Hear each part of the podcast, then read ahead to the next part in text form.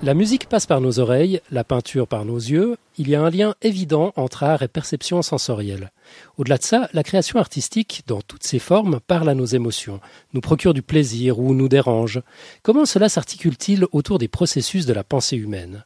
Est-ce que certaines formes d'art s'adresseraient directement à certaines fonctions de notre cerveau? Qu'est-ce que l'art nous dit de la pensée humaine? Et qu'est-ce que les neurosciences nous disent sur l'art? Ce soir, nous avons le plaisir d'explorer ces pistes avec le neuropsychologue et écrivain Sébastien Dieguez, clinicien et chercheur à l'Université de Fribourg en Suisse et formidable touche à tout. Nous sommes le jeudi 11 juillet 2013 et c'est l'épisode 139. Bonsoir et bienvenue.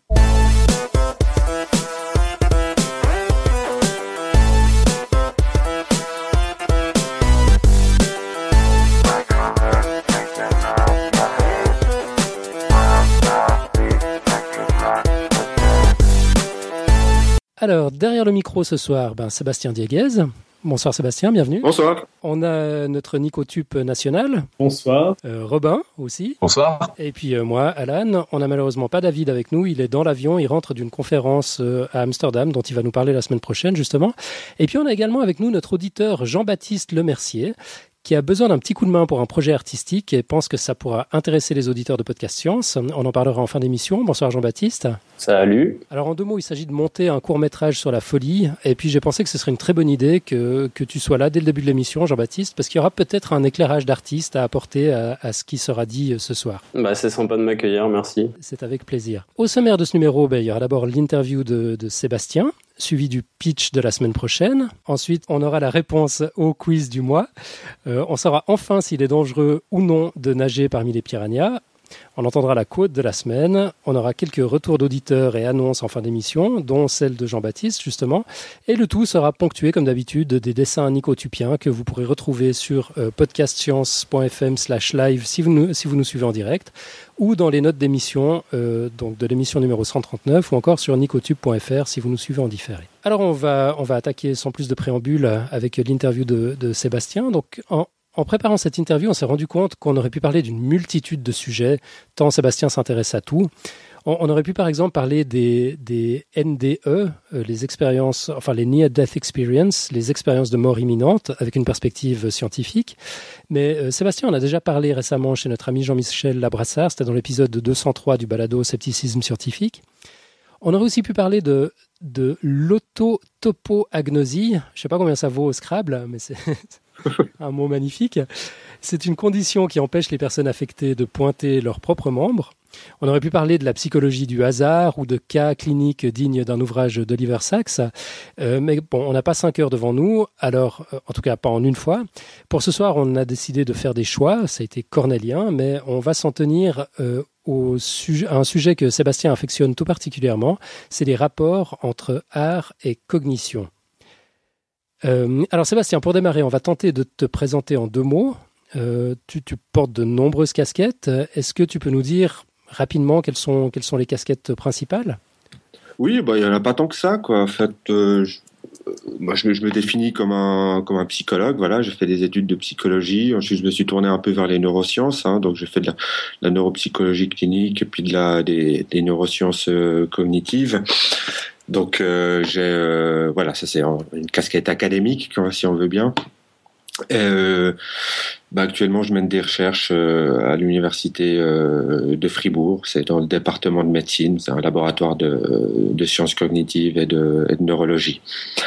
à côté de ça, euh, j'écris pas mal. J'écris assez régulièrement pour un magazine euh, français qui s'appelle Cerveau et Psycho.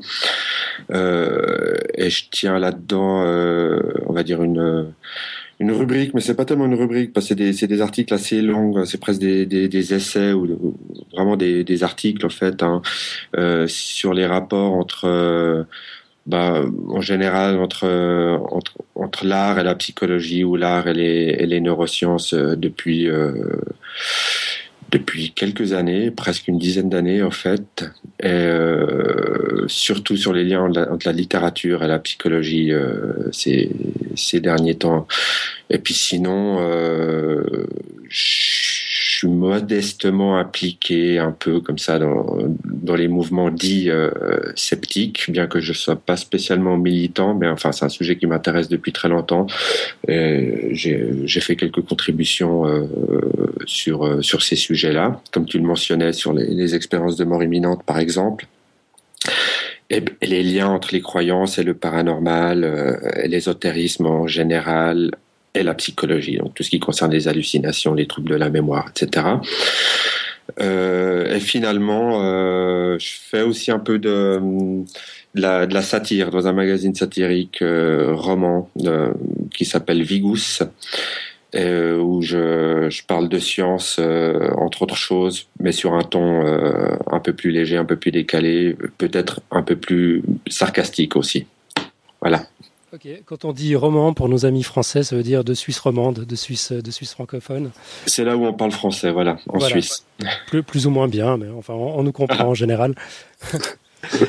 euh, ok, bon, c'est justement euh, sous cette dernière casquette, la casquette d'écrivain scientifique, qu'on va te découvrir ce soir, euh, notamment à travers ta, ta, série de papiers que tu évoquais à l'instant dans le magazine Cerveau et Psycho, euh, qui privilégie une forme d'art en particulier, c'est la, la littérature.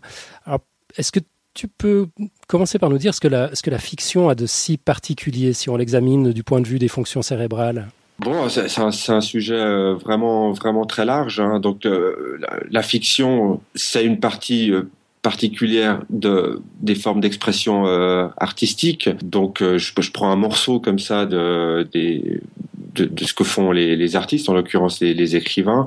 Donc j'avais écrit un livre sur euh, l'art en général, donc ce qui incluait aussi des peintres, euh, des sculpteurs, euh, des chanteurs, des cinéastes, etc. Et les troubles psychopathologiques ou, neurologiques. Ayant écrit pas mal sur le sujet, j'ai décidé de me tourner vers quelque chose d'un peu plus précis et vraiment de me focaliser sur ce que je préfère dans le fond, qui est la la littérature en fait. Euh, et c'est ça que je fais depuis euh, depuis de, depuis quelques depuis quelques années euh, maintenant. Bon, la question sur les rapports entre la littérature et le cerveau, elle est, elle est considérable. On peut dire euh, le, le, cerveau est entier est, est, concerné par par la fiction. Il y a pas mal d'approches en, en, en, psychologie cognitive, en neurosciences, qui mettent beaucoup l'accent sur euh, la composante duelle de l'esprit humain, si, si on veut bien. Donc il y aurait euh, une sorte un mode online et offline du cerveau humain quand on quand on perçoit le monde réel, quand on se balade dans le monde, quand on agit, euh, bah on est vraiment online. Mais ces humains ont cette capacité euh, vraiment très poussée de pouvoir en même temps envisager euh, des mondes factices, de pouvoir anticiper sur l'avenir, de pouvoir euh, se rappeler du passé, de, former des modèles dans la tête qui sont pas forcément présents en ce moment même et qui d'ailleurs euh, peuvent ne jamais avoir été présents, comme la plupart des mythes qui sont totalement imaginés en fait par l'esprit humain. Et donc le, le, cerveau fait de la fiction, on fait de la fiction euh, au quotidien, en respirant, on, on, crée de la fiction euh, dans nos têtes. Donc ça, c'est vraiment la vue très large de, de la fiction. Donc mmh. le cerveau humain, une de ses facultés, c'est de créer des mondes fictifs, euh, de créer des, euh, des possibilités, d'envisager des, euh, voilà, des, euh, des, des mondes irréels. Alors il y a des pros qui, qui s'occupent de ça, qui, qui créent des mondes pour euh, en vivre, les écrivains.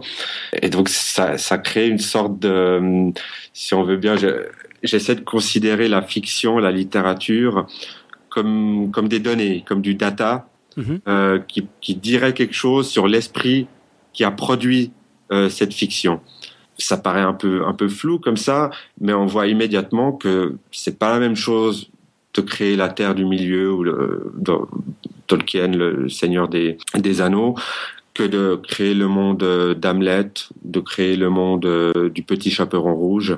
D'emblée, on se dit bien que ça, ça sollicite euh, des compétences très différentes euh, de, la cognition humaine.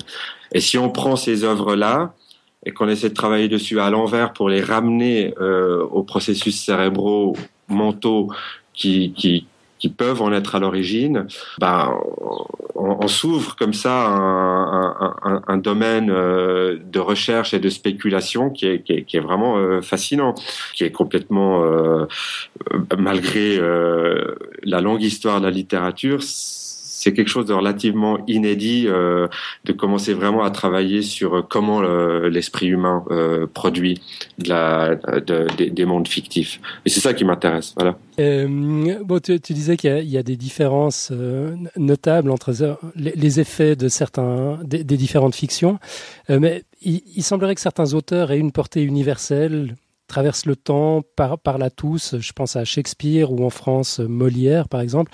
Est-ce que c'est aussi quelque chose que tu as exploré?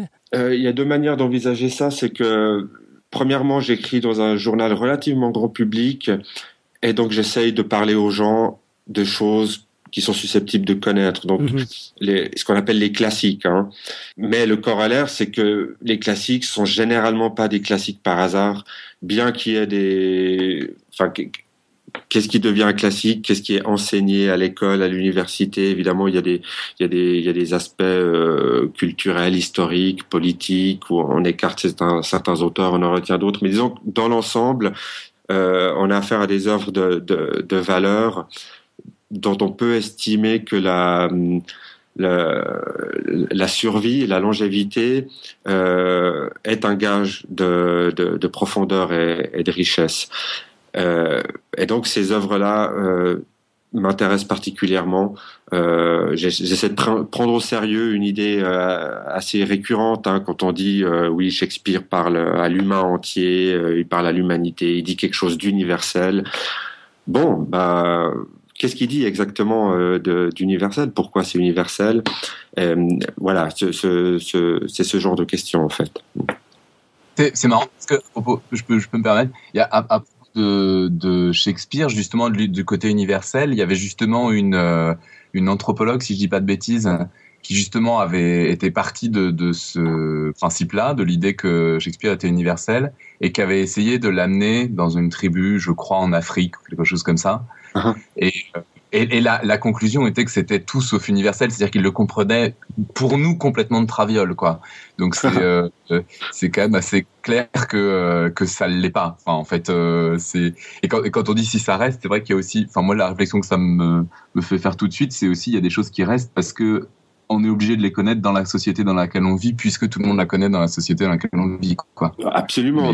C'est un très bon point. Je, je, en, plus, c'est une question qui est testable empiriquement. Donc, si quelqu'un euh, l'a fait, bah, je, je m'en réjouis vraiment.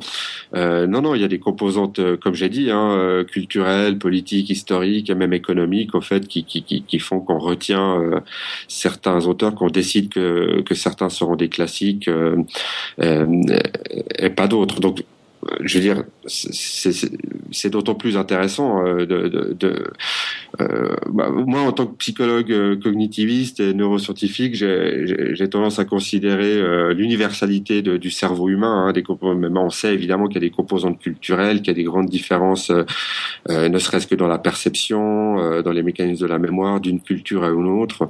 Ça, c'est un, un, domaine qui est, qui est encore qui est totalement ouvert encore. Hein, puis, le temps de l'appliquer euh, effectivement à la littérature et à l'art en, général, euh, on n'y est pas encore, mais c'est des pistes qui seraient vraiment tout à fait intéressantes. Mais donc il y, aurait différentes manières de s'adresser à un cerveau humain pour pour enclencher cette, cette machine à réalité virtuelle? Ben, Oui, je pense ce que j'entends par, par universel ou par une œuvre qui a, qui a de la longévité, c'est que dans le fond, euh, elle active quelque chose qui la rend euh, mémorable, qui parle de son succès en quelque sorte. Donc on peut prendre ça comme une sorte de darwinisme culturel ou euh, par sélection plus ou moins naturelle, plus ou moins artificielle évidemment. On n'est pas dans la biologie là, mais une forme de darwinisme où euh, survivent les œuvres qui disent quelque chose de l'humain ou si on veut être plus prudent, de certaines cultures à certaines époques euh, données, bien sûr, oui. Euh, la question est, euh, est-ce qu'on peut vraiment aller plus loin que ça? Qu'est-ce qu'on peut dire exactement à ce sujet? Est-ce qu'on peut vraiment faire de la science là-dessus? Bon, moi, je m'en tiens à, à, des propositions sans pouvoir les tester, hein, généralement.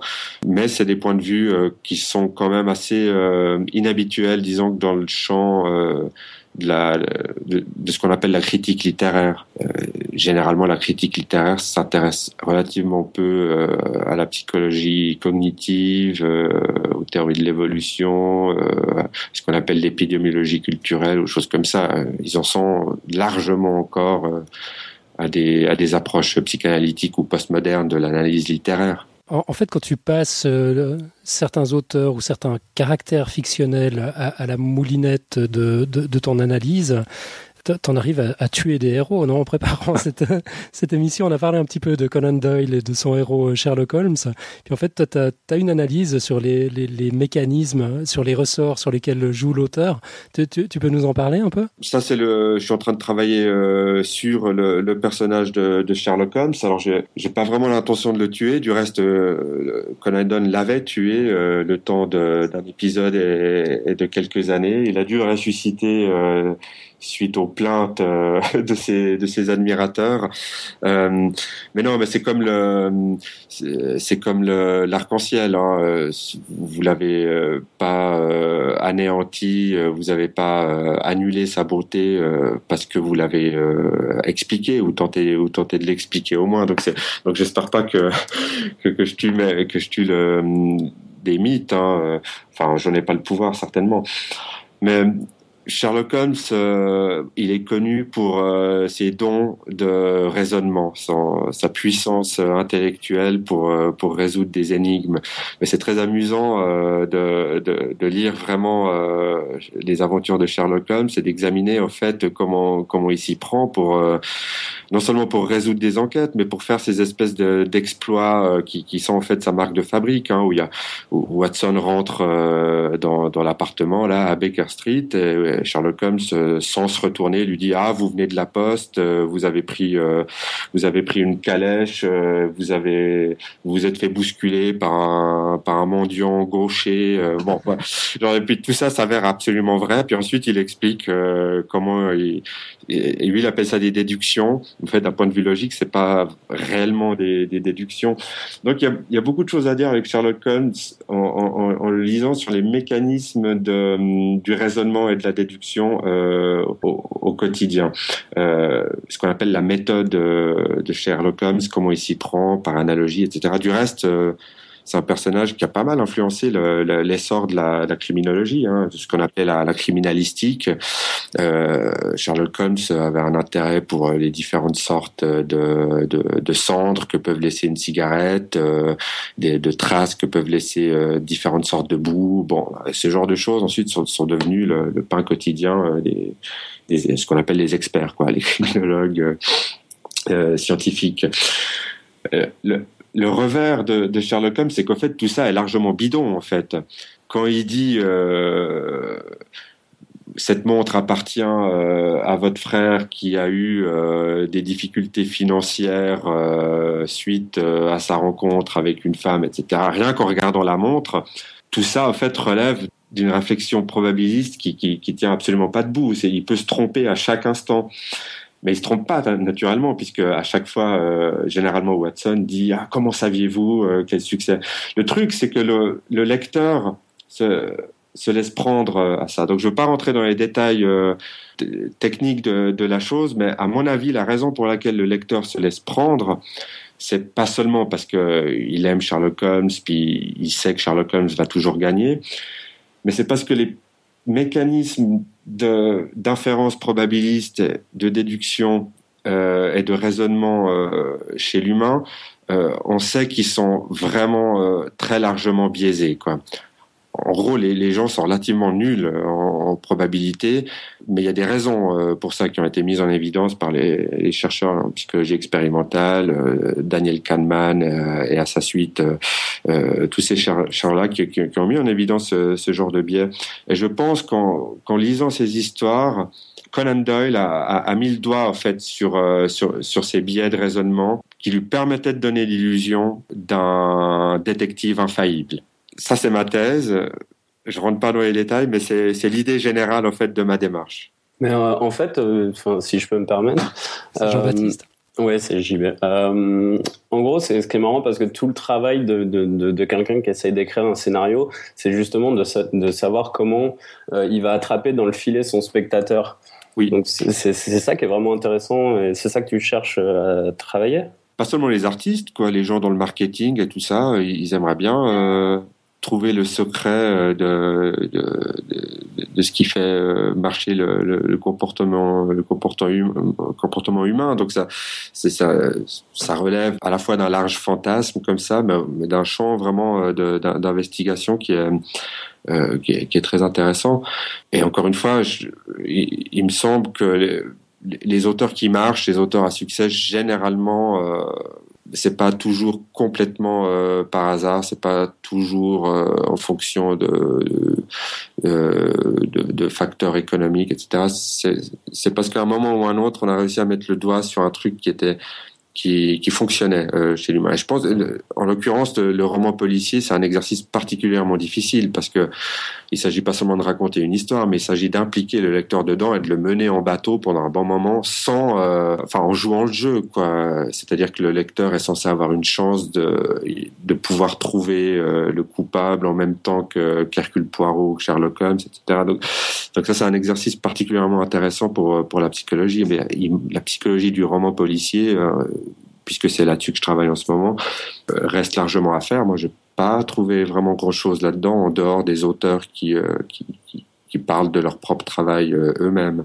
C'est marrant, tu devrais peut-être te renseigner du côté des scénaristes parce que il y, a beaucoup de méthodes justement pour faire ça. Par exemple, il y a John Truby qui a écrit un livre L'anatomie du scénario et qui explique comment faire un scénario justement super concis, euh, comment faire en sorte que ça marche en fait. Il y a des techniques de scénaristes où ils te disent ben voilà ça si tu t'y prends comme ça ça va ça va marcher quoi. Avec ces fameux climax euh, qui est le, le mot le plus connu dans le scénario. Euh, où ce climax est toujours super important et tu as des phases dans, dans, un film, juste pour parler de film, où l'histoire doit se dérouler de telle et telle manière pour que ça marche en fait, peu importe le sujet. Oui, oui évidemment, mais mais on, voit tout de suite le, danger de, ce genre d'approche, quoi, qui, mène euh, à l'homogénéité finalement.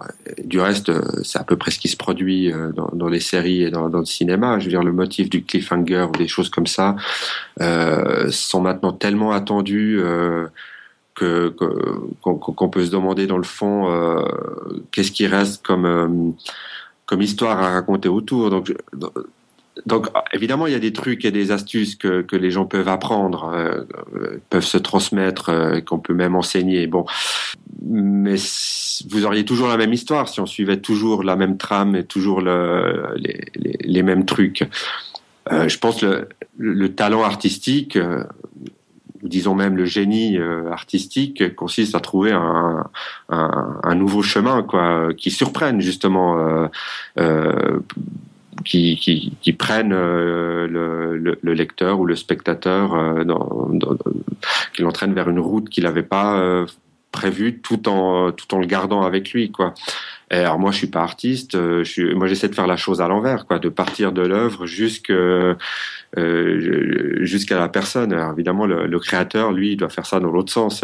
C'est une autre tâche encore. Ok, je, signale juste qu'il y a les premiers dessins de Nicotube qui arrivent sur, euh, la page de live. Il est inspiré, on a, le crâne de Hamlet qui a quelque chose à nous dire.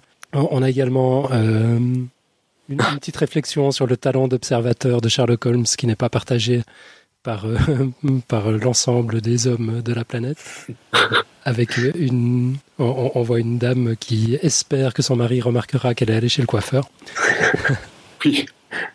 Donc on a vu que Conan Doyle a, manifestement su exploiter certains, certains leviers psychologiques. Il a, il a su exploiter nos biais pour nous faire croire que, que finalement la, méthode de Sherlock Holmes est scientifique, alors qu'en fait elle elle l'est pas du tout et que même elle, elle tient pas la route sur le plan de la logique.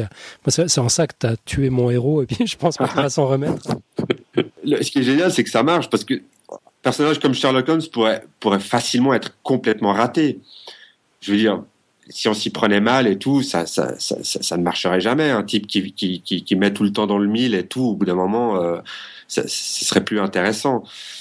Donc il y a du, il y a un vrai talent quand même là, euh, derrière qui, qui, qui, se laisse difficilement appréhender. Moi j'essaie de faire de mon mieux, mais évidemment euh, j'ai pas l'histoire complète euh, de pourquoi certains personnages deviennent bah, quasiment immortels, puis ils rentrent dans la culture populaire où tout le monde connaît Sherlock Holmes, mais dans le fond qui a lu les 60 histoires de, de Sherlock Holmes, peut-être pas grand monde hein, finalement. Ben, moi j'avoue. Péché mignon. Sur ce, sur ce type de personnage qui sait tout, euh, c'est pas. Enfin, il y en a eu plein d'autres depuis, il y en a encore plein d'autres aujourd'hui. Et moi, euh, je sais que ces personnages qui savent tout, on prend aussi un plaisir à les voir faire exprès de prendre le temps avant de tout dire pour pas que l'épisode, le roman ou quoi se finisse trop vite. Ouais, c'est vrai. par exemple, un Dr House, on sait très bien qu'il sait dès le début ce qu'il y a, ou plus ou moins, ou même dans les experts, mais bon, on, on les voit attendre avant de dire quoi que ce soit, quoi. Ouais, c'est ça que le public aime bien. Je pense qu'il est complètement amené euh, dans un autre univers et c'est ça qu'on attend, c'est vrai. quoi. Ah ouais, tout à fait. Donc la, démarche de, Sherlock Holmes n'est pas scientifique, soit, mais à contrario, tu dis que, que, George Orwell a utilisé une approche presque scientifique pour construire 1984 euh, Oui, euh, j'ai osé dire ça, euh, presque pour les, pour les Orwelliens, c'est presque un, un anathème, mais, mais, mais, je pense vraiment que euh, bon, en l'occurrence, c'est quelque chose d'actualité. Il se trouve qu'on parle beaucoup de 1984 euh, ces, ces, ces jours-ci, hein, et on met beaucoup l'accent sur ces questions de surveillance et de, de Big Brother qui, qui surveille tout. En fait, le, si on lit vraiment le roman, euh, ce, que, ce que George Orwell fait, c'est j'appelle ça scientifique, mais c'est philosophique dans le fond. C'est une expérience de pensée, c'est-à-dire qu'il met en scène euh, lui, son œuvre, il l'appelait une parodie ou une satire.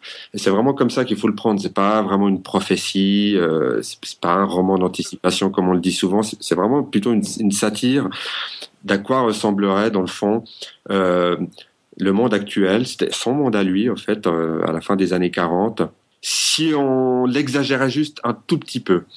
Lui, il lisait dans la presse euh, des choses qu'il savait être fausses, il constatait qu'au fait, on était délibérément en train de raconter quelque chose qui ne s'était pas passé parce qu'il y avait assisté. Enfin, il raconte tout ça très bien, et, et, donc il s'est dit bon, euh, en fait, le stade suivant, c'est tout simplement, euh, en fait, euh, même pas mentir, quoi, mais directement réécrire l'histoire.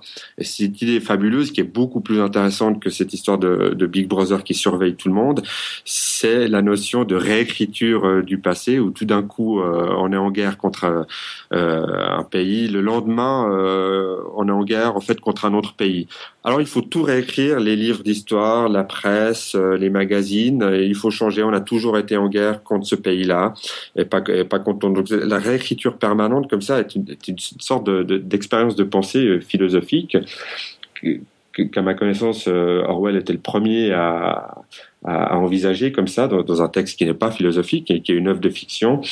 Et donc il propose comme ça des choses complètement folles qui, qui, relèvent a priori du fantastique ou, ou, de la science-fiction, mais qui sont très intéressantes euh, du, point de vue cognitif. Donc qu'est-ce que c'est que la mémoire? Dans le fond euh, Est-ce qu'on peut faire confiance à notre propre mémoire?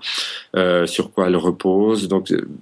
Donc c'est en ça que je disais que, que a construit euh, un, un, monde fantastique qui en fait euh, est, est, scientifique dans, dans le sens où il, où, il manipule comme s'il tournait les boutons euh, d'une table de contrôle du, du, monde réel et, il augmentait certaines choses et il en faisait disparaître certaines autres. Et je, pense que c'était vraiment ça son, sa, démarche aussi, dire que c'était son dernier roman, c'est l'œuvre de toute une vie puisque dans 1984 on retrouve quasiment euh, euh, l'entièreté euh, de, de, de, ses écrits euh, antérieurs, toute sa correspondance et. Il a tout mis dans ce roman-là, toutes les idées qu'il avait, les a mises ensemble. Et tout. Donc c'est une sorte de construction comme ça, testamentaire presque, du monde pas tout à fait réel, mais pas loin, puisqu'il est juste un peu exagéré et grotesque au fait, c'est une satire euh, de tout ce qu'il déplorait euh, dans le monde. C'est ça le, lien, je pense, entre le, l'esprit d'un chercheur scientifique et l'esprit d'un écrivain euh, satiriste et pamphlétaire. C'est celui de mettre le doigt sur quelque chose et de le tester, en fait, euh, de voir quelles en sont les limites, de voir qu'est-ce que ça donne si on, si on change juste un petit truc, qu'est-ce qui va se passer. Et dans ce sens-là, le, le, roman d'Orwell, moi, m'a semblé très... Euh, euh, très expérimentale, vraiment. C'est une idée comme une autre. ouais, mais c'est vrai qu'elle a bien marqué les esprits. On, a Pingouin dans la chatroom qui nous dit que la, la force d'un mythe, c'est justement qu'il n'y a pas besoin de le lire pour le connaître. C'est intéressant, quoi. Ces, ces fictions qui sont élevées au rang de, de même, quoi. Enfin, de, de, d'objets culturels qui, qui, qui finit par dépasser euh, les intentions de l'auteur probablement. Et puis qui surtout du coup euh, évolue euh, par, enfin des fois sont sont réinterprétés ou ou il y a des nouvelles créations sur uniquement la connaissance euh, universelle de, de, la chose et pas sur les lectures et les, les œuvres. C'est vraiment ce que tu dis, c'est un même, c'est on... Oui, bah, mais c'est ce qu'on dit quand quand on dit qu'un qu'un personnage ou qu'un mythe il a il a une vie propre qui échappe qui échappe à son auteur. On a même des, il y a des auteurs vivants d'ailleurs qui qui, qui, disaient ça de leur vivant, que c'est, mon, roman ne m'appartient plus, il est passé dans, voilà, quoi, dans, la culture populaire. Et, oui, bah, c'est la puissance de, de, de, des mécanismes de transmission. Euh, tu as parlé de, de. Bon, il y a toujours cette, enfin, si on prend le terme au sérieux, euh, il, y a, il y a eu cette, euh, cette controverse autour, autour de ça. Moi, je préfère le terme euh, épidémiologie cognitive ou euh, contagion culturelle, si, on veut, si, on veut bien. Mais le fait est que les, les mythes, euh, les personnages euh, frappants, célèbres, les héros, ils sont transmis. Euh, il doit y avoir une raison pour ça. Premièrement, ils, bah, ils sont euh, frappants euh, pour une raison ou une autre. Euh, ils, nous touchent et on a envie d'en parler, on a envie de les transmettre, on a envie d'écrire dessus. toutes ces, choses-là commencent à être vaguement comprises depuis quelques années hein, avec les, travaux de justement de, cognitivistes comme Dan Sperber ou, ces gens qui travaillent sur la transmission de la culture ou ce qu'on a appelé à un moment donné la même éthique.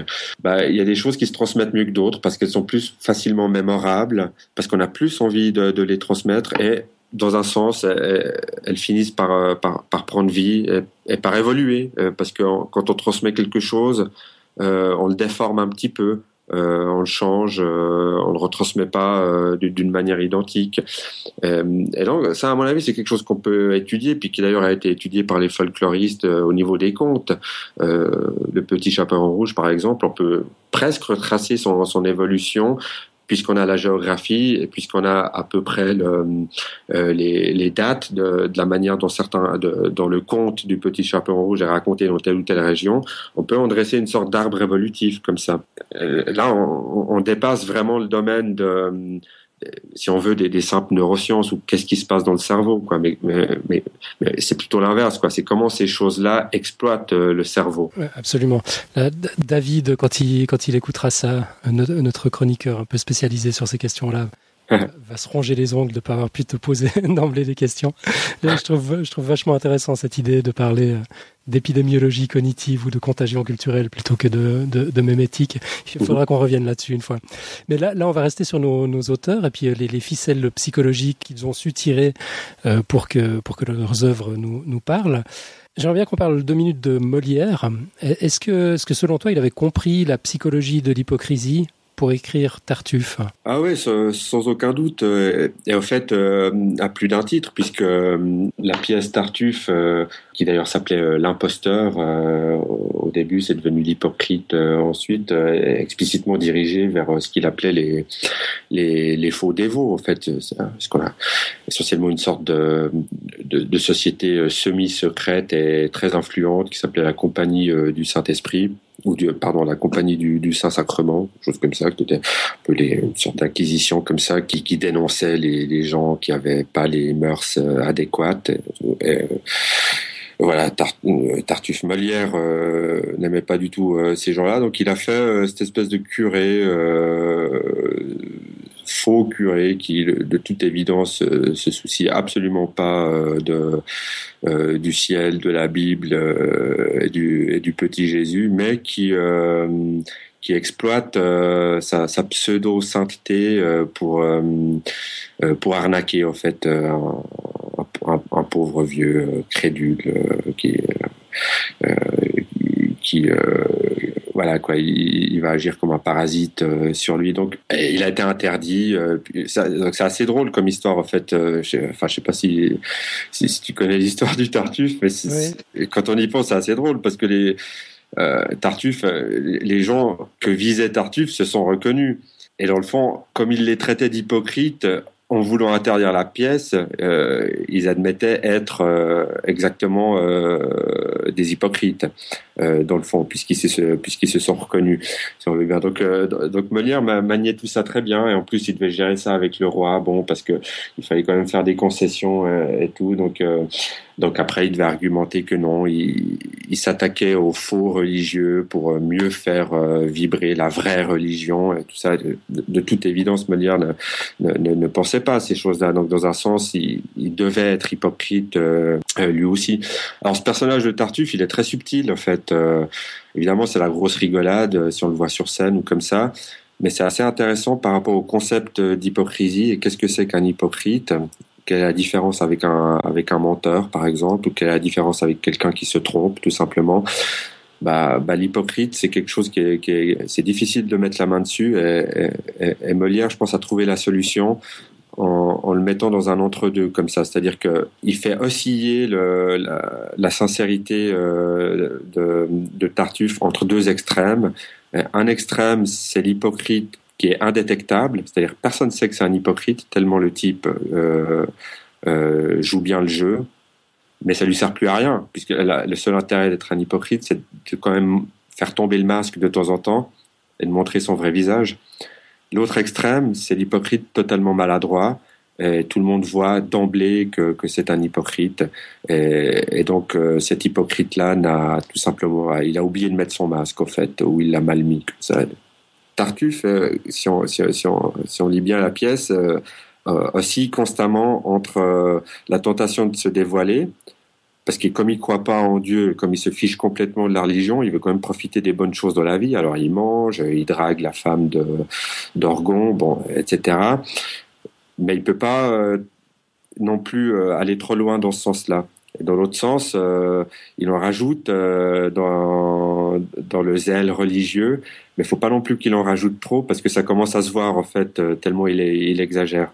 Donc c'est dans dans la dans l'espace où se meut comme ça l'hypocrite que, que je pense que Molière a, a réussi à définir euh, en fait la, la, psychologie, la cognition euh, d'hypocrisie qui a toujours posé pas mal de problèmes en fait en termes de définition et qui a pas, toujours posé pas mal de problèmes euh, euh aux philosophes. Il existe une, une philosophie de l'hypocrisie comme ça qui est, qui, est, qui, est, qui est, assez confuse en fait. Mm-hmm. Elle est confuse parce que précisément c'est une notion qui, qui se laisse mal appréhender. Euh, par définition en fait. Euh, elle, se laisse, mal appréhender parce qu'on ne sait pas exactement ce que c'est. Quoi. Si, euh, un hypocrite n'est plus hypocrite une fois qu'il a été détecté, si on veut bien, mais quand il l'est hypocrite, en principe, on s'en aperçoit pas. Donc c'est ça, c'est ça la difficulté en fait du concept.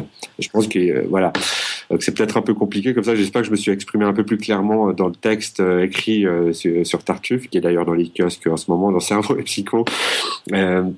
Mais, c'est un peu cette idée que, j'explore. Euh, moi, j'ai une autre question qui me taraude. Là, je m'adresse à la fois aux, sceptiques, aux psychologues, aux décortiqueurs de, de, de, de techniques de, de, de, narration.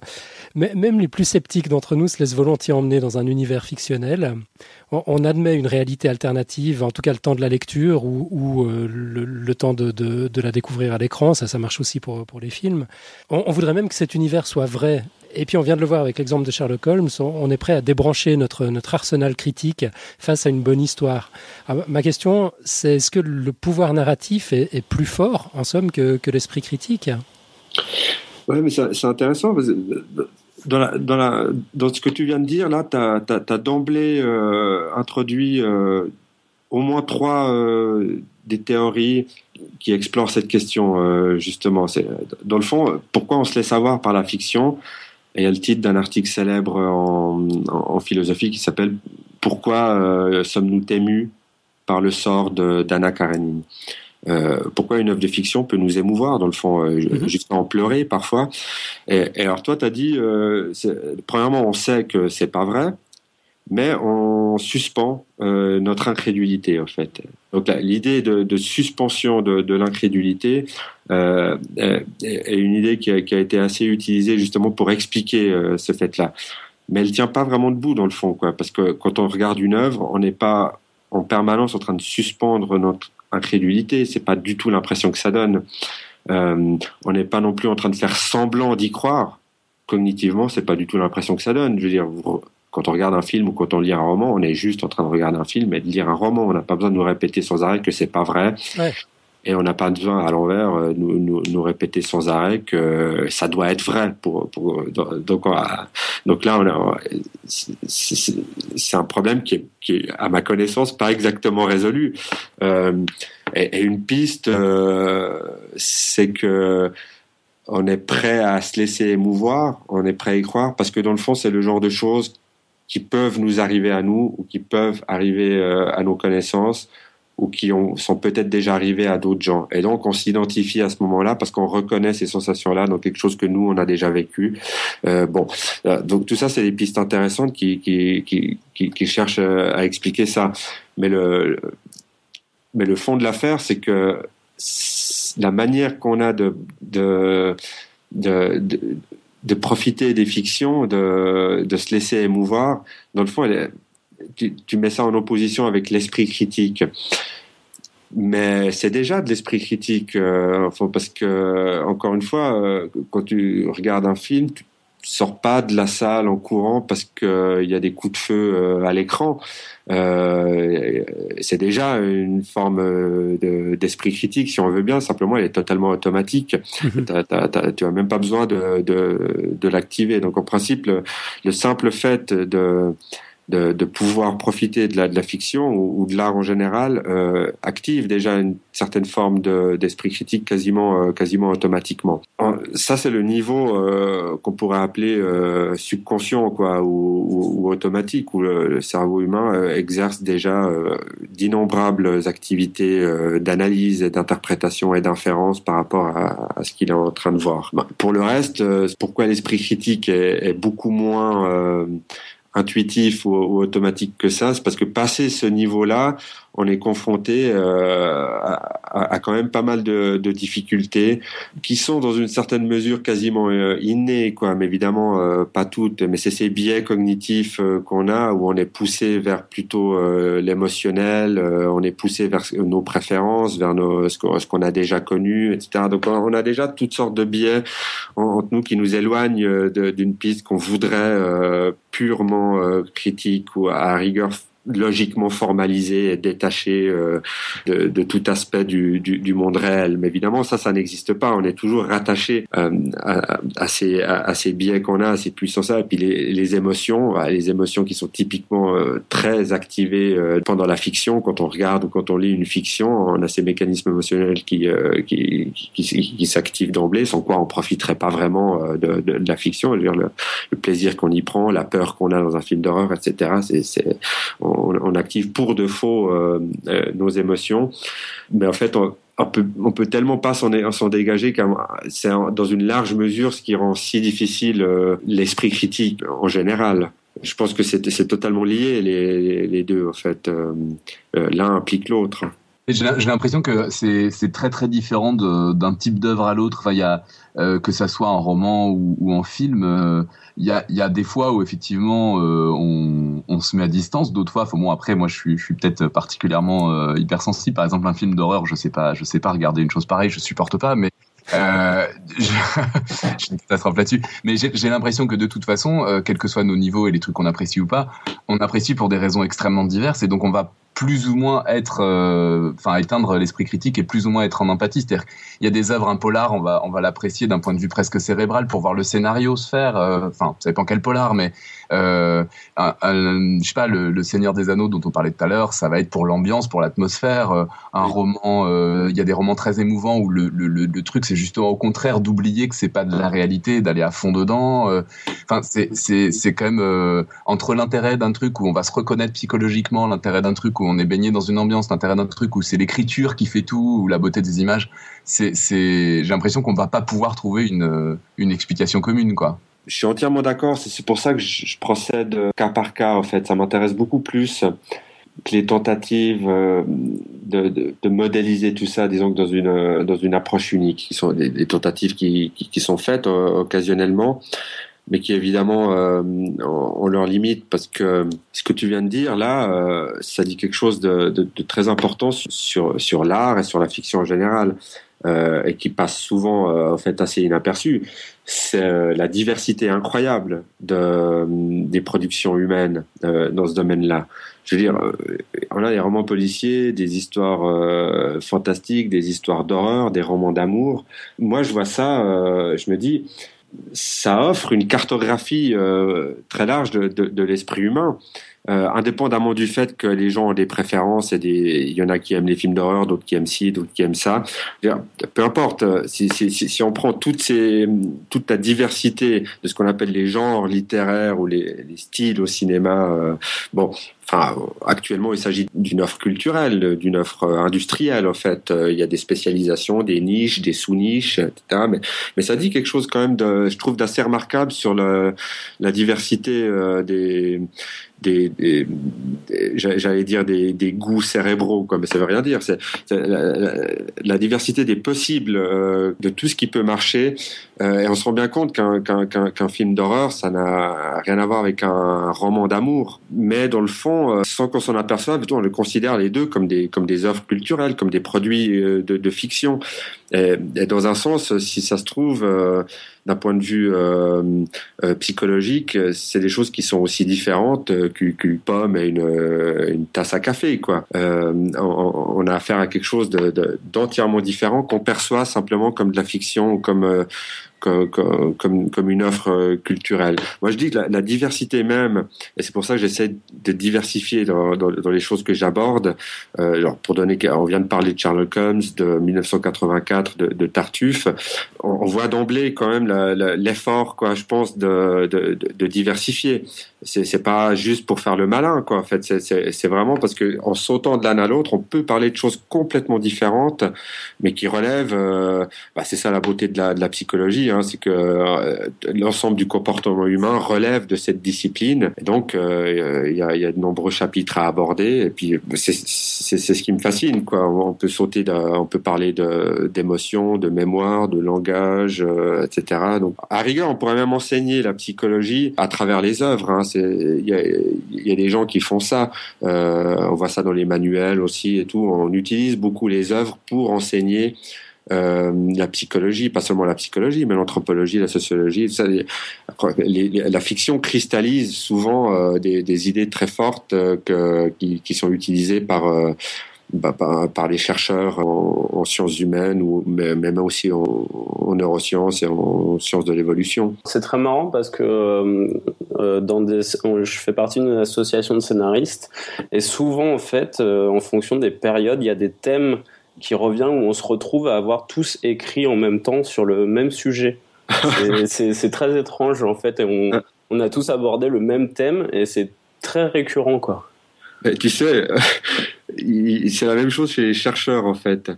Euh, il y a des modes quoi, et on sait pas vrai, c'est l'air du temps quoi. On sait pas vraiment d'où elles viennent. Chacun prétend avoir eu l'idée euh, en premier, mais comme par hasard, on a des on a tout d'un coup euh, un champ de recherche qui se dirige euh, vers euh, vers tel sujet et, on voit des, des gens débarquer là-dessus quasiment indépendamment les, les uns des autres.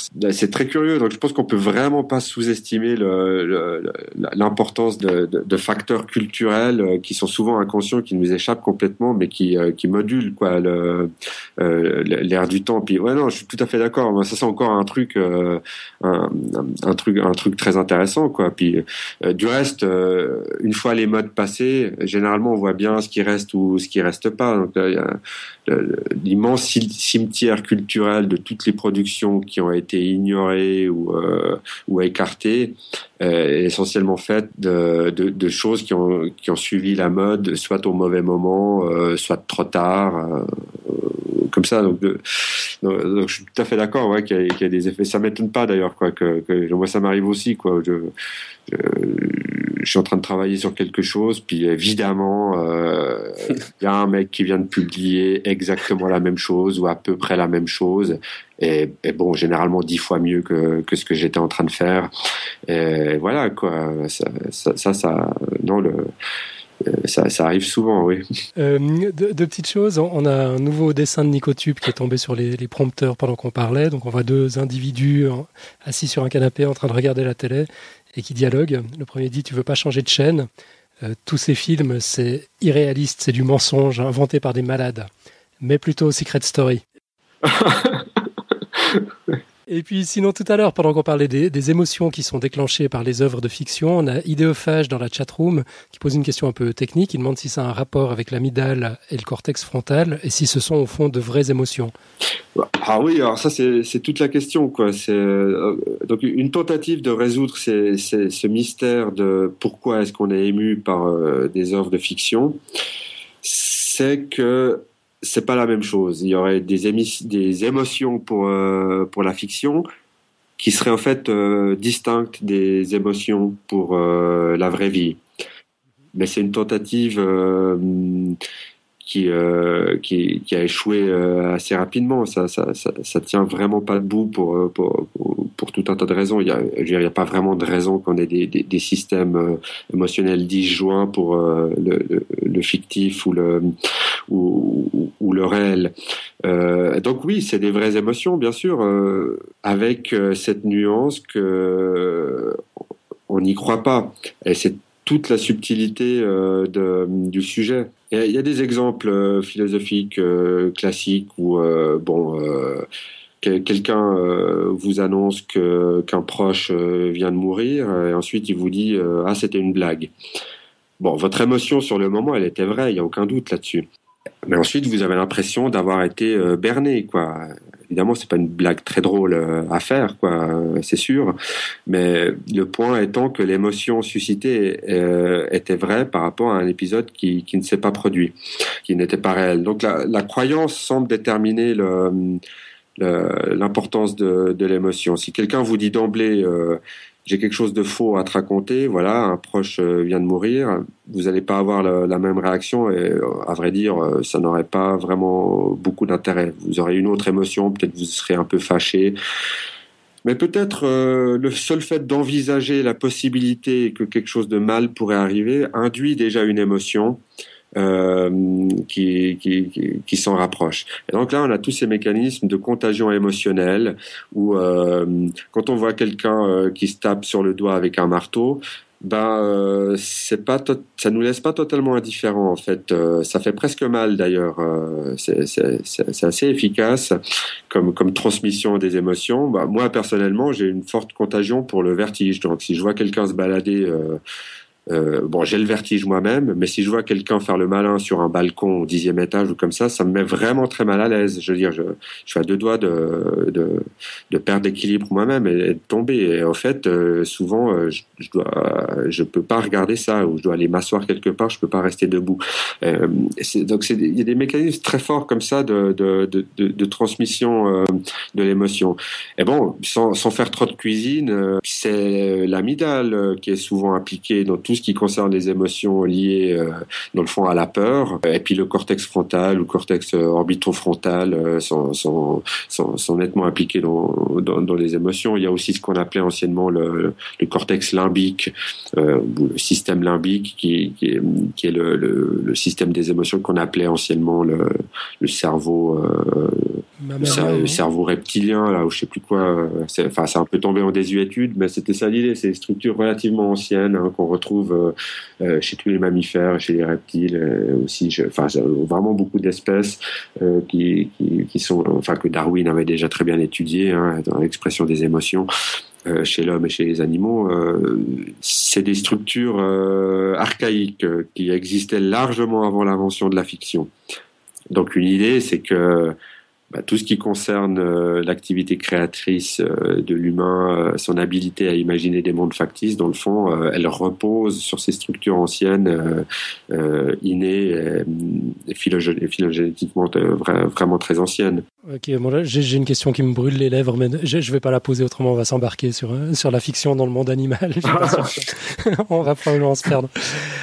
pour, en revenir un petit peu sur les rapports entre, entre la fiction et, la science, tu m'avais fait remarquer pendant la préparation de cette interview que nombre d'articles scientifiques commencent par une, citation en médaillon d'un classique de la littérature, voire carrément d'un petit extrait d'œuvre. Oui. Euh, c'est une simple habitude, c'est purement décoratif ou est-ce qu'on peut y voir quelque chose de plus profond? Oui, j'ai fini par remarquer ça en fait, mais assez tardivement euh, parce que ça c'est une manière d'introduire euh, un argument ou un, article, y compris euh, des articles scientifiques, de, faire un lien avec euh, une, œuvre connue, une, réplique célèbre, une, une citation, voilà, quelque chose.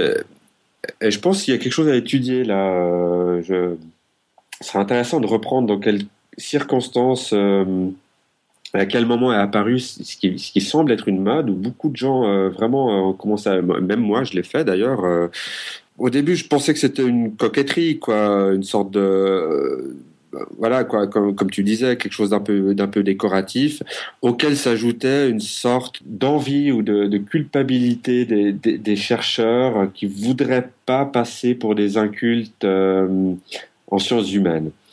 Donc, parce que c'est un reproche euh, assez classique et à vrai dire assez euh, euh, assez obsolète quoi c'est, toujours assez embêtant d'entendre ces genres de choses mais euh, il y a un scientifique célèbre qui passe à la télévision et l'animateur s'empresse de dire que le type a des connaissances remarquables en musique classique euh, en opéra et, et, en littérature donc ça paraît totalement extraordinaire qu'un scientifique ait du goût pour les choses de l'art et de la culture et, les sciences humaines et tu noteras qu'on, qu'on fait rarement l'inverse hein. généralement les gens dans la culture dans les sciences humaines et dans la littérature s'empressent de dire avec une sorte de, de, plaisir comme ça, euh, qui sont totalement nuls en mathématiques et compagnie. Mais ça, ça pose alors que, problème. Alors que ce serait assez sympa qu'un roman commence toujours par une formule de mathématiques. Ah. à part le bouquin de Villani, là, je crois que c'est. Je vote pour. Je confirme complètement ça. Je vote pour. Bon, voilà, les, scientifiques se, rendent aussi coupables dans le sens où peut-être ils en font un peu trop euh, dans, dans, dans ce sens-là. personnellement, moi, je, quand, je lis euh, des, des, livres euh, scientifiques, des, des, fois, franchement, ça m'agace un peu que l'auteur fasse l'étalage comme ça de, de ses goûts culturels et de son de, de, la finesse de ses connaissances c'est quelque chose qui revient quand même souvent et je pense que les scientifiques eux-mêmes se rendent coupables de cette espèce de démonstration de, versatilité d'un domaine à l'autre. En, dehors de ça, la raison pour laquelle des, chercheurs peuvent utiliser la fiction soit euh, pour introduire un argument ou un article, mais éventuellement euh, à titre euh, pour dériver une hypothèse. Je veux dire, j'ai pas d'exemple sous la main, c'est dommage, mais c'est pas interdit que euh, on lise quelque chose dans Shakespeare et, qui, et que ça donne une idée pour, euh, pour une expérience scientifique. Ah bah tiens, on va le tester, ça, on va voir si c'est vrai ou bon. Bah, j'aurais dû y réfléchir et noter quelque chose. J'ai pas d'exemple sous la main, mais je pense vous voyez à peu près euh, ce que ce que je veux dire. Donc on peut dériver des hypothèses de, hmm. de des, des, œuvres littéraires. Moi, moi, pour mon propos, plus généralement, ce qui m'intéresse, ce serait de voir euh, quelles sont euh, les œuvres utilisées, quelles sont les œuvres euh, citées dans, cet exercice-là, et, et, dans le fond de prendre la chose un peu au sérieux et d'en dériver comme ça, bah, comme je le disais tout à l'heure, euh, à nouveau une sorte de cartographie de, la, cognition humaine, bah, dans mon domaine, mais c'est quelque chose qu'on voit, je pense, dans, tous les domaines scientifiques aussi, où, où on utilise la, la littérature ou plus généralement quelque chose de quelque chose de culturel quoi pour pour introduire un article qui se voudrait euh, scientifique. Je pense euh, c'est un truc à étudier peut-être pour un sociologue ou comme ça reprendre des tonnes d'articles scientifiques et voir quelle est la, la part euh, de de, littérature ou de, d'emprunt aux humanités qui, qui a là-dedans. Je pense que c'est un travail qui a à faire. Euh, on, va gentiment conclure quand même parce que parce que l'heure tourne.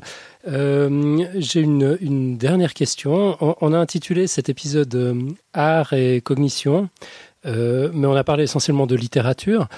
Est-ce que tu pourrais nous en dire un petit peu plus sur les, sur les rapports entre d'autres formes d'art et, la cognition? Peut-être en nous touchant un mot de ton livre Mots d'artiste Oui, ben, volontiers. donc le livre euh, touchait plus de, formes d'art et, avait euh, une approche sensiblement différente. C'est-à-dire que je, m'intéressais aux artistes euh, malades, pas n'importe quelle maladie, euh, bien sûr, des maladies psychiatriques ou des maladies neurologiques, et l'influence éventuelle de cette maladie sur euh, leur œuvre. Bon, je dis artiste, mais en fait, j'ai parlé de, il y avait Nietzsche aussi dedans, enfin, il y avait des personnages aussi. Bon, donc c'est au sens large, hein, disons. Bon, beaucoup de gens savent que Dostoïevski euh, était touché d'épilepsie. Euh, et donc le travail consiste à examiner quelle est la documentation euh, médicale, comment on sait que c'est vrai, etc. Donc, donc euh, j'étais plus dans la biographie d'artistes connus. Pour, ça, il faut que que, que, la chose soit documentée, que je puisse m'y retrouver un peu. Euh, et bon, puisqu'il s'avère que Dostoevsky souffrait d'épilepsie, l'épilepsie revient souvent dans son œuvre, comment l'épilepsie a-t-elle pu influencer son œuvre, etc. Donc c'était ce genre de, de, de, de questions qui m'intéressaient. Puis euh, si on veut prendre maintenant un peintre, bah, le plus célèbre, c'est euh, en termes de, de rapport maladie et, et œuvre artistique, c'est Van Gogh, auquel on a collé à peu près 40 diagnostics. Euh, c'est un peu le champion toute catégorie des diagnostics rétrospectifs. On a dit ah il était épileptique, il était schizophrène, il était bipolaire. En fait non, il avait juste une sorte de maladie infectieuse. Euh, bon, donc oh, on lui a collé vraiment un paquet de, de, maladies, euh, certaines assez farfelues, assez amusantes, d'autres mieux documentées, peut-être un peu plus convaincantes. Et donc là, on est plus dans le tragicomique, si on veut bien. On est dans la, dans la, dans la compétition comme ça de, d'analyse médicale de, de, de, ce qui est une œuvre artistique. Voilà, donc ça c'est juste deux exemples du livre. Voilà, quoi, juste pour conclure là-dessus, par rapport à ce dont on a discuté avant, euh, là j'étais quand même beaucoup plus euh, dans voilà, dans le factuel, hein, j'essayais vraiment de, de, détailler ce qui avait été dit, quelles sont les hypothèses, euh, comment on peut euh, les, justifier ou les évaluer. Alors que ce que je fais maintenant, on a parlé de Tartuffe, de Sherlock Holmes, euh, 1984, euh, je crois deux ou trois autres choses. Euh, là, je me permets beaucoup plus de liberté. Je pense qu'on l'aura constaté où on peut être beaucoup plus spéculatif, on peut explorer des nouvelles pistes, tout en, essayant de rester quand même un peu, euh, un peu rigoureux, quoi, mais, mais en se permettant quand même des, des, des choses qui, qui sortent de ce qui a déjà été dit, euh, j'espère, sur sur ses œuvres et sur ses, sur ses personnages. Je, signale qu'on a deux nouveaux dessins qui sont arrivés euh, sur le live. Un dessin de, de Tup, euh, c'est la souris Cortex qui estime qu'en fait, euh, non, elle n'a rien à voir avec les émotions, elle veut juste qu'on la laisse accomplir son rêve de conquête du monde. Et puis on a un dessin de Randall Flagg aussi, qui, a, qui a posté sur le, le, même système, qui ne verra plus jamais les plateaux de cinéma comme avant, en contemplant un cerveau sur une assiette. Sinon, j'avais dit que c'était ma dernière question, mais en fait, on a une question qui est remontée de, la chatroom, euh, qui nous vient de J.R. King, qui se demande, euh, il faudra essayer de répondre rapidement si tu peux, en, tant que psychologue, en parlant de fiction, qu'est-ce que tu penses de Freud? Bon, euh, je vais essayer d'être court. Hein, mais... Non, je pense qu'il euh, y a des choses utilisables euh, chez Freud pour mon propos. Euh, ce que je préfère chez Freud, et je recommande la lecture, c'est pas très long, c'est assez différent de tout ce qu'il a fait, c'est son essai sur l'inquiétante étrangeté. Donc ça, c'est très intéressant, c'est très bon, c'est utilisable, je pense, pour la fiction, il a mis le doigt sur quelque chose d'intéressant. Maintenant, pour ce qui est de l'historiographie euh, du freudisme et de la thérapie psychanalytique, pour, pour faire bref, euh, voilà, je suis euh, pas seulement très sceptique, quoi, mais, mais je pense qu'on peut dire vraiment carrément anti-psychanalyse euh, vu le, les, proportions en fait de l'imposture actuelle quoi que, que cette chose a prise. Ok, bah comme ça c'est très clair, ça répond à la question de manière brève. En plus, je te remercie. J'aurais eu des tonnes de questions à te poser sur sur la, la neuropsychologie, mais tant pis, je pense que ce sera pour, pour, une autre fois. Euh, ou, si tu peux peut-être juste comme ça, comme, comme teaser, pour si jamais il y a une autre fois, euh, nous dire quel est ton, ton cas clinique le plus, le plus spectaculaire. Ah, c'est un patient que j'avais vu il y a quelques années qui, qui présentait une amnésie assez sévère suite à une lésion euh, cérébrale. Donc rien de spectaculaire euh, pour le moment, c'est quelque chose qu'on voit assez souvent. Sauf que ce patient-là avait la particularité d'être euh, transsexuel, c'est-à-dire qu'il s'était fait opérer pour devenir une femme. C'était un homme qui est devenu une femme. Et la période d'amnésie euh, incroyablement en fait recouvrait l'opération si bien que cette personne avait oublié euh, enfin se rappelait plus euh, de d'avoir procédé à un changement de à un changement de sexe. Donc c'est un vrai cas clinique que j'ai malheureusement pas publié. sans doute j'essaierai de le faire un jour quand même quoi parce que scientifiquement, euh, il y a quand même pas grand chose à se mettre sous la dent. J'ai fait quelques tests et tout ça, quoi. Mais c'est vraiment l'histoire euh, en tant que telle, quoi, qui, euh, qui, qui m'avait beaucoup impressionné. J'en ai, mais j'en ai pas mal dit comme ça. c'est effectivement digne d'Oliver Sacks. Il faudra absolument que tu reviennes nous parler de tout ça. C'est mieux qu'Oliver Sacks, ça. ça je devrais lui le vendre, je pense. c'est vrai. Euh, à qui on souhaite un joyeux anniversaire, je doute qu'il nous écoute. C'était ses 80 ans il n'y a pas longtemps. Et puis il a fait l'objet d'un numéro de Radiolab, un podcast scientifique euh, absolument extraordinaire. Justement, qui raconte des histoires. Je ne sais, sais, pas si tu le connais, mais enfin, c'est vraiment plein dans dans, la ligne, quoi. C'est du storytelling au service de, de, la science. Oui, oui, il est très fort. Hein. Ouais. Pour ça, il a même euh, presque inventé le genre. Hein. Euh, Sax, tu dis? Oui. Ouais. là, là, je parlais de, de Radiolab. Ah, pardon. une, émission de radio euh, américaine qu'on peut, qu'on peut choper en podcast. ça, ça, ça, vaut la peine. Ok, Sébastien, si on veut en savoir plus sur toi, où est-ce qu'on peut trouver des informations, où est-ce qu'on peut te lire? Oh bah je crois qu'on peut on peut googler mon nom, on tombera sur la page du labo où il y a des une série de mes publications, mes articles, certains on peut y accéder, je crois. Euh, sinon dans le magazine Cerveau et Psycho euh, qui sort euh, tous les deux mois, je suis assez régulier dedans, donc j'y suis tout le temps. J'ai, oui, j'ai un, un, livre qui s'appelle Mots d'artiste. Euh, j'en ai un autre qui est sorti, mais en anglais, là, sur la literary medicine, ça s'appelle, euh, qui est sorti assez récemment. Et j'en prépare un autre précisément sur euh, les personnages cette fois-ci. Alors ça, je sais pas, peut-être début de l'année prochaine. Et, sur les, personnages, des personnages de fiction oui, Sur les personnages de fiction, ouais. Et, et oui, et pour ceux qui sont dans la région Genève, Lausanne, Fribourg, ce qu'on appelle la Romandie, il y a le magazine satirique Vigous qui est hebdomadaire où je parle de choses et d'autres euh, chaque semaine. Ok, formidable. Tu as une dernière chose à dire peut-être? Un message à faire passer, quelque chose ou... Non, si, ce n'est euh, de, de, bah, de, te remercier, puis de remercier euh, toute l'équipe et tout. C'est vraiment très sympa. J'apprécie beaucoup ce format. Et je, oui, c'était un vrai plaisir. Je vous remercie. Extra. Bah, j'espère que, que tu accepteras de revenir parce que j'ai encore des milliards de questions à te poser. Je suis sûr que tu as des choses à nous raconter. Bah, je suis à disposition. Formidable. Ok, alors rapidement, on va dire de quoi on va parler la semaine prochaine. Donc, c'est notre ami euh, David qui va, qui, qui va assurer l'épisode. Euh, du 6 au 10 juillet dernier se, tenait à Amsterdam la conférence euh, GECO. C'est Genetic and Evolutionary Computation Conference. Podcast Science y a tout naturellement délégué son espion. Euh, alors David nous dira tout de cette conférence où il a lui-même présenté un papier. Ce sera l'occasion de réactiver notre rubrique euh, du docteur Xil. Alors il était question de vie artificielle, d'évolution de synthèse, d'algorithmes génétiques, de robotique, de théorie des jeux. Bref, notre David préféré a dû s'éclater et il va bien nous en faire, euh, profiter. maintenant, on va parler du quiz du mois. Alors pour rappel, le thème c'était euh, Il est dangereux pour un humain de nager parmi les piranhas, un faux ou un On, a eu pas mal de réponses. Hein. On, a eu des réponses sous forme de, témoignages qui étaient absolument extraordinaires. Hein. On, les a toutes présentées à l'antenne. Euh, du coup, maintenant, je vais vous présenter la, réponse officielle de Podcast Science. Donc, ces poissons qu'on trouve en eau douce en Amérique du Sud sont de redoutables prédateurs. Le piranha noir, par exemple, a la mâchoire la plus puissante du monde animal du monde animal actuel et préhistorique. Même la mâchoire du redoutable Tyrannosaure rex n'avait probablement pas une force équivalente à 30 fois le poids de son propriétaire.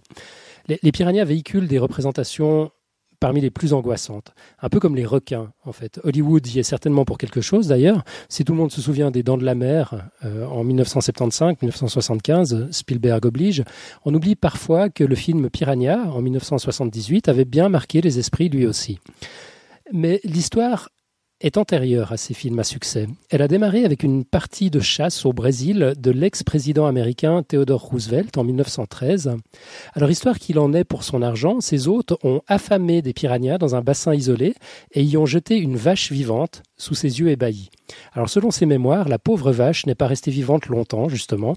En moins d'une minute, les piranhas, toujours très organisés, l'avaient dévorée jusqu'à la dernière miette et son squelette flottait lamentablement à la surface.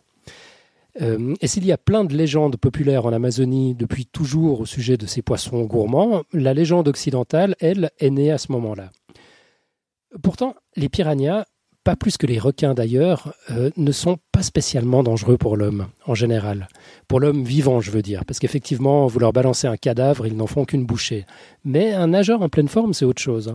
J'ai épluché l'Internet mondial dans tous les sens pour trouver au moins un article sensationnaliste qui raconterait comment un baigneur innocent se serait fait dévorer jusqu'au squelette en 30 secondes par une bande de piranhas gloutons, et nada pas un seul cas documenté sur la planète de mort par piranha au cours des 150 dernières années. Le dernier cas remonterait à 1870. Par contre, j'ai bien trouvé un article intéressant dans la littérature scientifique de cette dernière décennie. Alors c'est sanglant, mais c'est pas mortel. Il s'agit, comme pour l'histoire de Roosevelt, d'une situation exceptionnelle.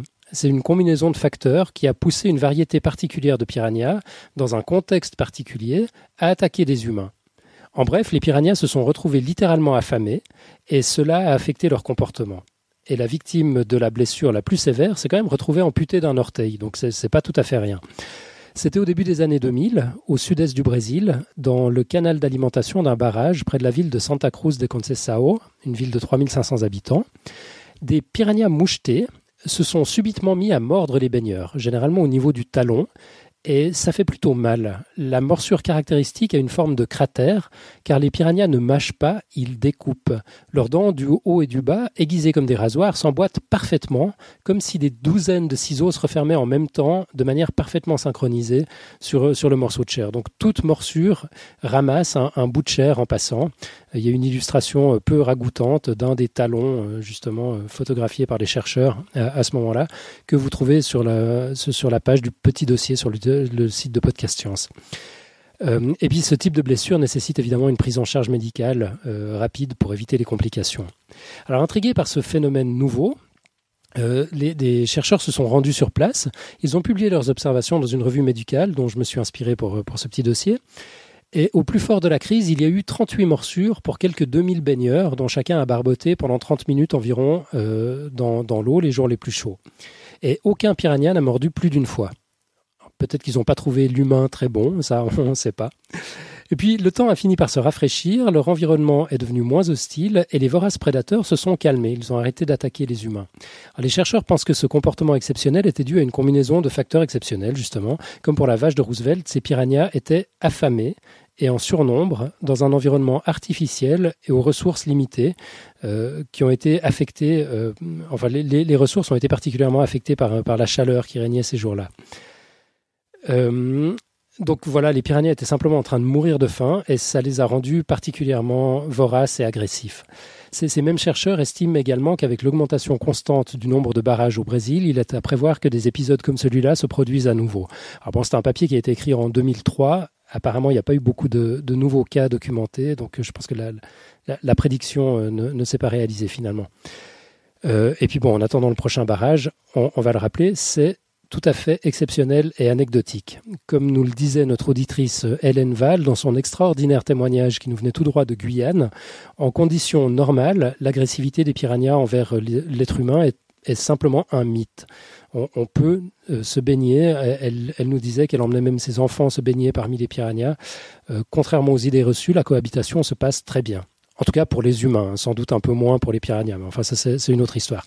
Donc on peut affirmer sans ambiguïté, et malgré les anecdotes narrées à l'instant, que c'est bel et bien une intox. Il n'est pas dangereux de nager parmi les piranhas. Voilà, voilà. Vous trouvez tout ça sous forme écrite dans, le petit dossier, donc qui est publié à l'instant sur le site de Podcast Science, et puis dans lequel vous retrouverez également le, le, message qu'Hélène nous avait envoyé sous forme écrite. On ne l'avait pas publié jusque-là. J'ai juste une question. Ça mange quoi sinon alors les piranhas? Qu'est-ce qui qu'est-ce qui ne doit pas se, se, baigner au milieu des piranhas? Euh, Alors les, les, poissons essentiellement, ils sont au sommet de, de, de la chaîne alimentaire euh, dans leur euh, dans leur écosystème. Euh, c'est-à-dire qu'ils ont, à part l'homme, ils n'ont pas de ils pas de prédateurs euh, et ils sont carnivores, donc ils bouffent tout ce qui passe. mais en, général, ils mangent plutôt des des, poissons euh, plus petits qu'eux, ou alors euh, euh, des, cadavres. Enfin, il, semblerait qu'ils aient une, une faculté particulière pour repérer les individus malades. Ils s'attaquent à eux en premier quelle que, soit la taille. Euh, ils sont super organisés, on sait qu'ils communiquent entre eux. Il y a différents, différents types d'aboiements, on ne sait pas trop comment les appeler, qui ont été identifiés. On a, on a pu les décoder, donc il y a, il y a des messages, on sait ce qu'ils se disent. Euh, Topo, euh, Pierre Kerner avait publié un, billet absolument extraordinaire là-dessus sur son blog Strange Stuff and Funky Things, SAFT. pour le retrouver, ça s'appelle le, Piranha à bois, la caravane passe. J'aimerais bien en faire un blog audio d'ailleurs à l'occasion. Euh, voilà, donc je pense que à, moins qu'on soit beaucoup plus grand qu'eux et qu'on soit en pleine forme, euh, il faut effectivement craindre les piranhas. En principe, ça concerne pas tellement l'être humain. Du coup, bah, on va lancer un nouveau quiz. Euh, alors si, si, vous conduisez, vous avez forcément remarqué une fois ou l'autre sur les pompes à essence le signe d'interdiction de téléphoner. C'est une espèce de petit panneau de sens interdit qui se trouve juste à côté du signe d'interdiction de fumer. Alors le nouveau quiz qu'on vous propose est donc le suivant. Il est dangereux de téléphoner en faisant le plein. Info ou intox? Alors pour participer au quiz, c'est tout simple. Euh, en audio, nous avons un répondeur sur le site, ou par écrit, comme vous préférez, par mail, Twitter, Facebook, etc. Ne vous embêtez pas avec les précisions scientifiques, Alan s'en chargera. Par contre, si vous avez fait exploser une station-service en recevant un SMS de votre belle-mère, ou si au contraire vous avez décroché le pistolet de samplon à la main. Si vous avez des témoignages, des anecdotes, des opinions, nous attendons vos contributions avec impatience, que vous soyez en Guyane ou ailleurs, puisque ça peut arriver partout du coup. Et puis vous avez presque tout l'été pour participer. Et là-dessus, juste un petit message parce que j'ai eu des retours. Que vous soyez en Guyane ou ailleurs, en France aussi euh, métropolitaine, métropolitaine parce qu'il paraît qu'il y a des gens qui nous écoutent à Paris, à Lyon, qui sont vexés qu'on ne s'intéresse qu'aux auditeurs étrangers. Ah ouais Ouais. c'est vrai, c'est vrai. Mais Donc si vous êtes en France, euh, même si vous êtes à Paris ou si vous êtes à Lausanne, euh, vous pouvez aussi nous envoyer un message. C'est vrai. Il sera moins exotique, mais il nous fera, il nous fera vraiment plaisir. Euh, donc pour ce, ce, quiz, on rappelle le titre, il est dangereux de téléphoner en faisant le plein, info ou intox. Vous avez presque tout l'été pour participer, parce qu'il reste une émission la semaine prochaine, et puis après ça, on sera en vacances jusqu'à début septembre. mais n'hésitez pas, de toute façon, on reste à l'écoute. Et puis, bah, il est l'heure de passer à la quote de la semaine. Euh, alors, comme d'habitude, je pense que personne n'a rien préparé, du coup, je m'y suis collé. à, moins que je me trompe, quelqu'un a une quote? Voilà. Grand moment de, de, solitude. Alors, euh, moi, j'ai trouvé ceci, c'est en, en, anglais, ça dit euh, Science and literature are not two things, but two sides of one thing. Et c'est de Thomas Huxley. Euh, est-ce que, est que quelqu'un l'a traduit? Je, veux bien essayer. Hein. Je suis pas très doué en anglais, mais là, ça n'a pas l'air très compliqué quand même. C'est vrai. Euh, science et littérature ne sont pas deux choses, mais deux faces de la même chose, d'une même chose. Et bah c'est Thomas Huxley, un, grand naturaliste, qui, qui, l'a dit. Je sais pas, ça, ça, ça, vous inspire une, une réflexion, Sébastien, peut-être? Ah, oui, premièrement, je ne savais pas euh, qu'il avait dit ça, je vais regarder. Je sais pas si tu as la source euh, sous la main, mais je serais curieux de voir. Au, Toujours, euh, je l'ai trouvé sur Brainy Quote. par contre, effectivement, je ne sais pas dans quel contexte il l'a dit, alors je, je chercherai. Ouais, non, non, ça, ça m'intéresse. Je, euh, oui, bah, Thomas Huxley, euh, le fameux défenseur de, Darwin, la théorie darwinienne, l'inventeur du mot agnosticisme, euh, c'est quelqu'un tout à fait intéressant à la fois en, théorie biologique, mais aussi en philosophie. et j'avais pas envisagé qu'il qui, s'intéressait à ces questions-là, ces rapports entre la littérature et la science. Donc, je serais curieux d'en savoir plus. Je, tâcherai de trouver dans quel contexte il a dit ça. Je mettrai ça dans les, dans, les notes de l'émission. C'est vrai qu'on l'appelait le, le, bulldog de Darwin, ah Thomas Huxley. C'était son plus ardent défenseur, alors qu'il a eu du mal à adhérer à la théorie, en fait. Il est... Oui, c'est un peu plus compliqué que, que, que ce qu'on dit souvent, effectivement. Mhm. ouais, il a euh, quelques intrusions quand même dans, dans, le champ du bizarre. Cette idée de l'agnosticisme aussi, à mon avis, était un peu confuse, en fait ça aurait peut-être été bien que personne n'ait jamais introduit ce terme, mais bon, euh, il l'a fait. Et on le présente souvent comme le, Richard Dawkins du 19e siècle. Alors je sais euh, sais pas à quel point la comparaison euh, tient la route ou voilà. Pourquoi il n'aurait pas dû introduire le terme d'agnosticisme? Bon, peut-être on pourrait faire une autre émission là. mais, non, mais je pense que le, le, concept est vraiment bizarre chez lui parce que, enfin, l'idée d'agnosticisme est devenue comme une sorte de, de terrain moyen entre l'athéisme et, et, la croyance, quoi. Entre les deux, euh, on suspendrait son jugement chez euh, Huxley, donc dans, dans, dans, son essai qui, qui s'appelle euh, On Agnosticism. Euh, il, présente, il présentait ça comme en fait la méthode de l'athée, qui est dans le fond rien d'autre que la méthode critique, la méthode du doute euh, méthodique euh, de, de Descartes, c'est-à-dire euh, c'est du scepticisme, on, met les choses en doute euh, avant de se prononcer, euh, mais c'est devenu curieusement la, suspension de la croyance en fait, tout simplement, c'est-à-dire l'idée d'investigation a, disparu. Et on peut pas mettre ça sur le dos de d'Huxley, mais son essai est quand même assez confus dans la mesure où le terme athée euh, était déjà à sa disposition.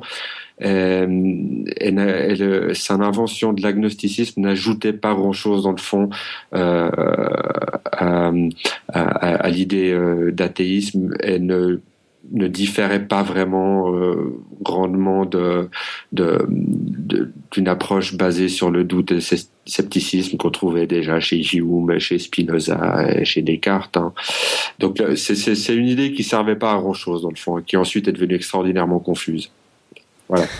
ok, merci, merci les précisions. Là, on est arrivé au moment des, plugs, des retours sur les émissions précédentes, des différentes annonces et courriers des lecteurs. Alors, je propose qu'on commence par écouter Jean-Baptiste, euh, donc qui est avec nous depuis le, depuis le début de l'émission. Euh, en fait, de, quoi est-ce que tu voulais nous parler, Jean-Baptiste? Euh, ben moi, je, je, mets en place un film. En fait, j'essaie de monter un film, un court métrage, euh, donc avec toute l'équipe. Et donc euh, là, enfin, c'est très sympa déjà de m'accueillir pour faire passer ma petite annonce. Euh, on manque un peu d'argent encore pour euh, financer le, film, en fait, le court métrage, et on a mis en place un Ulule, donc euh, pour un financement participatif. Et on essaye de, de récupérer 3000 euros pour louer le matériel qui nous manque pour faire le film, en fait. D'accord, vous avez trouvé combien jusque-là? Pour l'instant, on est à 1000 euros là. On, on, a 1000 euros et on a jusqu'à la fin du mois, euh, jusqu'au 31 pour, euh, pour trouver euh, le reste. Quoi.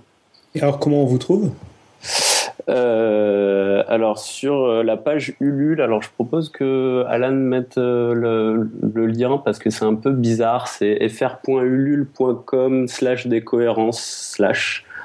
Donc voilà, c'est un peu étrange comme lien. Je pense que je l'ai. C'est une tête en rouge avec des lettres qui vont à l'intérieur. Exactement. Voilà. Et, euh, et donc oui, c'est bien slash décohérence slash. Et sinon, dans le moteur de recherche de Ulule, décohérence, et on trouve. Ça marche, ouais. Donc le, le film parle de quoi? Bah, en, fait, euh, en fait, moi, je cherchais à travailler sur la folie.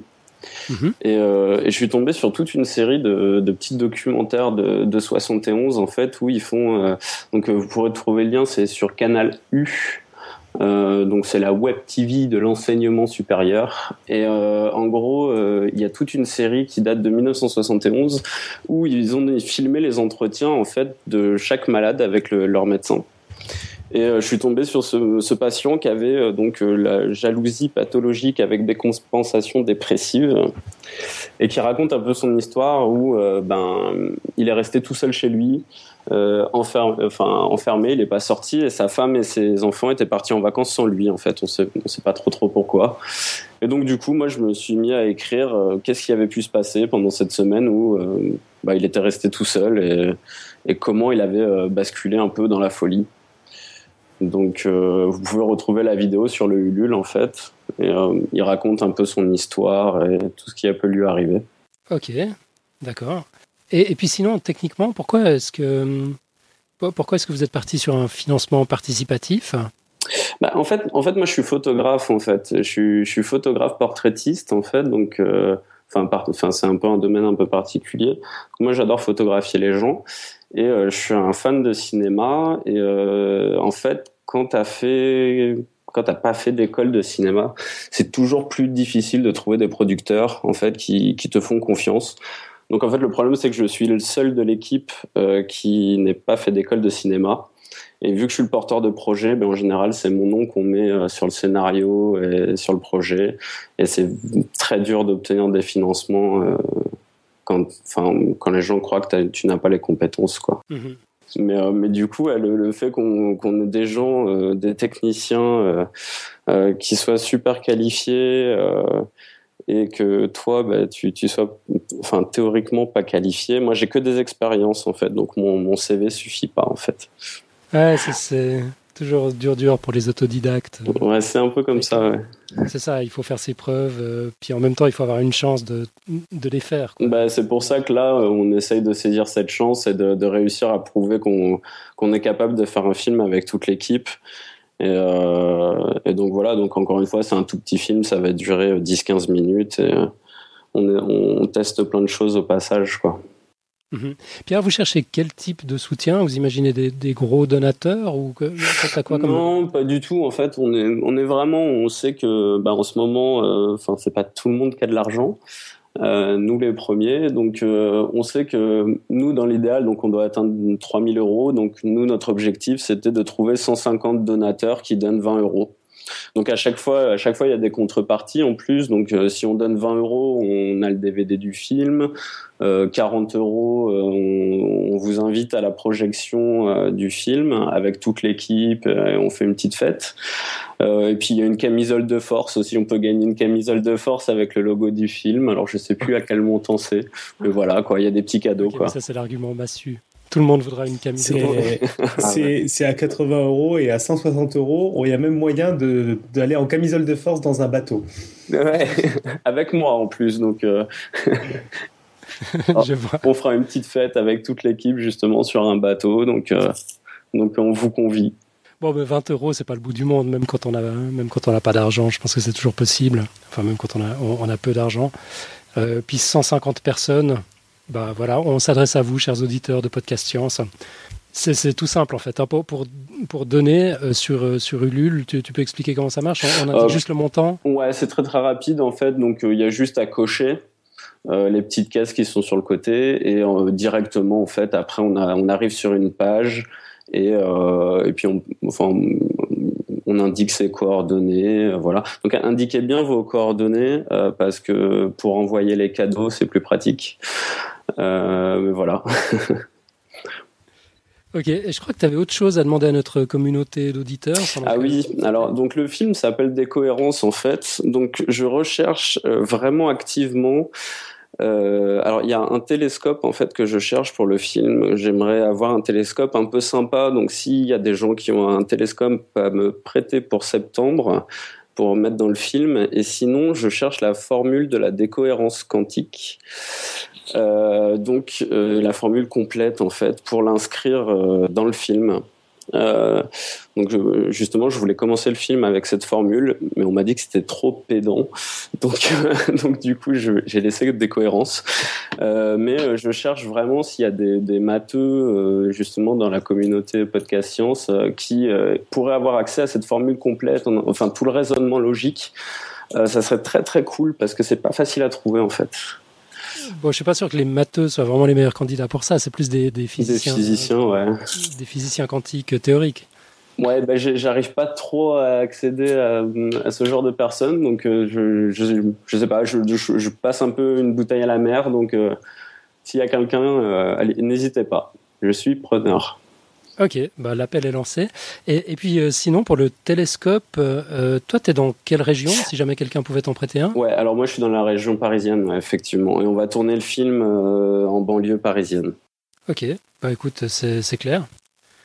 Bah, l'appel est lancé. J'espère que j'espère qu'il trouvera de l'écho parmi, parmi nos auditeurs. Tu, nous tiendras au courant de l'avancement du bah, projet Bien sûr, bien sûr. Bah, si, si on y arrive, euh, je, bien sûr que je vous mettrai une petite dédicace à Podcast Science et à tout le monde euh, dans le générique, ça c'est sûr. Ah, voilà, voilà un argument qui est, qui est encore plus fort que la camisole de force sur un bateau. Mais déjà, c'est très drôle que je me retrouve de l'autre côté de, de l'émission. Euh, c'est très, moi, je, vous écoute depuis très longtemps et, et vous, ça donne, enfin, par rapport à ce que disait Sébastien tout à l'heure, c'est dingue. Moi, je suis plutôt du côté de l'inspiration scientifique. En fait, euh, c'est toujours, euh, enfin, ça aide vraiment à inventer en fait. Tout ce que les chercheurs trouvent, je trouve il y, a des, il y a des choses qui sont dingues et ça, ça peut faire des films magnifiques quoi. C'est vraiment euh, superbe. Du coup, je vous écoute tout le temps et à chaque fois j'ai des super idées euh, grâce à vous quoi. Il y aura donc podcast science au générique de plusieurs de tes œuvres. Ah bah j'espère bien, j'espère bien continuer à donner des idées comme ça, c'est très bien. Je vous avais connu avec le chat Schrödinger, donc. Euh, Épisode 66, qui a marqué les esprits. Tu, tu oublies tout de suite l'idée de la camisole, Alan. Pourtant, j'avais quelqu'un en tête. Tu, te sens concerné? Bon, bon. On, va parler un peu de la nuit des étoiles. Oui, nous avons reçu un mail d'Émilie Antune qui vous intéressera si vous aimez les étoiles et que vous vous trouvez en Picardie en août donc il s'agit de la Nuit des étoiles. Ce sera les 9, 10 et 11 août 2013 de 14h à minuit. Oui, donc les nuits des étoiles, hein, si je peux me permettre. Ouais, c'est ça. Donc le concept, c'est que chaque année, le parc Jean-Jacques Rousseau à Hermenonville s'implique particulièrement dans les célébrations nationales de la Nuit des étoiles et renouvelle pour cette édition 2013 son partenariat avec l'association Sciences et Culture en Picardie. C'est le thème des distances dans l'univers qui sera le fil conducteur de ces trois jours et trois nuits, avec des expositions, des visites commentées, des ateliers et des observations à l'œil nu comme au télescope. Tiens, bah là, il y a un télescope, c'est un peu loin la Picardie, mais... L'exposition se présentera sous forme d'un parcours à travers le parc. Les premières étapes du parcours expliqueront l'histoire de l'évolution des premières mesures astronomiques et de leur méthodologie. En parallèle, les ateliers pédagogiques tenteront d'apprivoiser l'organisation systémique et les rapports d'échelle de notre système solaire, mais aussi des galaxies. Les animations du soir se concentreront sur l'observation même du ciel pour admirer finalement une galaxie à plus de 2 millions d'années-lumière. Rien que ça. Alors il y, a un petit tarif pour l'entrée dans le parc. Le plein tarif est de 2 euros, ça va, tarif réduit 1 euro, puis c'est gratuit pour les enfants de moins, de moins de 8 ans et les personnes handicapées. Vous trouverez l'adresse détaillée dans les notes de l'émission 139. Plus d'infos sur www.parc-rousseau.fr. Il me semble qu'il manquait un W, mais c'était bien essayé. Bravo Robin. Et puis, euh, un rapide petit retour sur l'émission précédente. Donc, on avait fait avec nos amis de Queen Novi. Euh, on avait parlé des Darwin Awards et des Ig Nobel. Euh, n'oubliez pas de voter pour Nico Tup ou Randall Flagg. Il y avait encore ça qui restait. On devait les, départager. donc, vous pouvez le faire via les, commentaires dans la note de l'émission. Euh, leurs dessins sont en ligne, donc c'est dans la note de l'émission numéro 138. Euh, et puis sinon, moi j'avais une question pour Tup, euh, s'il si, nous écoute toujours. Est-ce que tu as eu finalement ton interview avec, avec 42 Oui, oui, j'ai eu mon interview avec 42. Il faut que je fasse la retranscription. J'ai appris plein de choses. Voilà, je ferai une retranscription. Donc tu feras une retranscription sur nicotube.fr Ouais, et puis qu'on en parlera dans Podcast Science, on diffusera ça, quoi. Mais donc j'ai rencontré euh, un des membres de l'équipe pédagogique qui m'a un peu raconté comment ils avaient fabriqué les épreuves, ce qu'ils voulaient faire dans cette école. Enfin, c'est hyper intéressant. Mhm. Voilà, et j'ai vu les lieux locaux de 42. Incroyable. On a hâte que tu nous racontes. C'était en travaux, quoi. Donc euh, pour, euh, celles et ceux qui n'auraient pas suivi, 42, c'est cette nouvelle école d'informatique lancée par Xavier Niel, le fondateur de, Free, et puis qui se veut enfin qui, est très différente, qui a une approche un peu, un peu disruptive, qui a fait des tests de ouf pour, pour recruter les candidats. tests auxquels Nico a participé juste pour s'amuser, bien sûr. Ouais, tu, peux peut-être juste rappeler l'histoire en fait. Bah, euh, il y a eu le buzz sur 42 là, sur l'école, donc moi j'ai été voir les tests et puis je me suis pris au jeu. C'était des petits jeux flash euh, assez intéressants et euh, mhm. pédagogiquement assez intéressants, donc je les ai faits. Bon, finalement, je me suis retrouvé admissible et puis au fur et à mesure, j'ai raconté sur mon blog les épreuves. Et euh, au, bout d'un moment, j'ai reçu le coup de fil que je comptais bien recevoir un jour, sans trop savoir si ça allait arriver, me disant euh, c'est pas vous qui avez publié les épreuves sur votre blog? Et euh, il s'est trouvé que le monsieur en question était très très sympa, et donc il m'a pas du tout menacé de mort si je ne retirais pas ça dans la seconde. Il m'a juste dit que bon, ce serait plus sympa de les retirer pour finir les épreuves et compagnie. Et du coup, en échange, je lui ai dit d'accord, mais qu'en échange, je voulais venir l'interviewer pour savoir comment il avait construit tout ça, et voilà. Excellent. C'est une chouette histoire. Ouais, c'est marrant. Et a priori, il y a peut-être une chance aussi qu'à la fin du mois, je passe voir la piscine. Donc la piscine, c'est l'épreuve de section suivante, où il y a 800 euh, élèves, je crois, qui, euh, qui font euh, du code quasiment H24 pendant un mois et qui se font sélectionner là-dessus. Donc je passerai peut-être voir à quoi ça ressemble, parce qu'il m'a dit que je pouvais passer. Ils sont assez ouverts, hein, ça va quoi. Globalement, j'ai vu que déjà étaient, prêt, étaient en place des ordinateurs et des pistolets à mousse. Donc tout était prêt quoi. Je vois. Il n'y a plus qu'à coder. Excellent. Euh, Robin, le mot de la fin? Alors le mot de la fin, ben, comme d'habitude, euh, mettez des, petites étoiles euh, partout, ça c'est facile à faire, même moi je sais faire. commentez, parlez autour de vous du, du podcast. Euh, partager. Alors après, faites aussi toutes les choses que je ne sais pas faire, euh, tweeter, retweeter, euh, soundclouder, euh, tout ça, tout ça, tout ça. Enfin, si vous savez ce que ça veut dire, faites-le. Et vous nous rendez service et surtout commentez, étoilez, ça, je, ça, moi, je peux en profiter pour pour nous dire comment nous améliorer. Voilà. Et puis il faudrait expliquer à Robin comment comment on partage un son dans SoundCloud. Ça, me fait penser quand même qu'on est un peu dégueulasse avec les gens comme Robin. On devrait peut-être ouvrir une boîte postale. Ou un fax. Ah, écoute, le fax, le fax, j'ai pas non plus, hein, tu sais. Ah, t'as pas le fax. Oh, une boîte postale, tu sais. Écrivez un podcast, podcast science BP 90 CEDEX 100. Ça, ça me plaît beaucoup. Ok, bon, on en reste là pour cette semaine. Je suis sûr à recevoir le, le courrier papier. Hein. Merci à Sébastien. Euh, tu, J'espère que tu reviendras, tu, tu, reviens quand tu veux. À volontiers, merci à vous. Merci à Jean-Baptiste. Bah, merci à toi. Hein.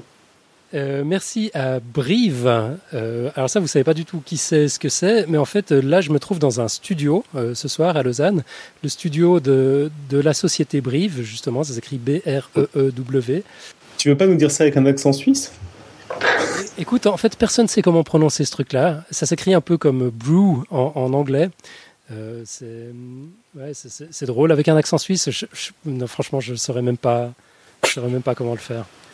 Sébastien, ça t'inspire un accent suisse pour ouais, Je peux essayer. Brive, non? Voilà, ça sonnait, ça sonnait, très suisse, ouais. Euh, donc c'est une, une, société qui est spécialisée dans la création de contenu pour, euh, pour, pour, le web, spécialement contenu vidéo. Donc il y a un vrai studio, un studio pro vidéo. Euh, là, là j'en n'exploite qu'une toute petite partie, euh, mais c'est assez cool.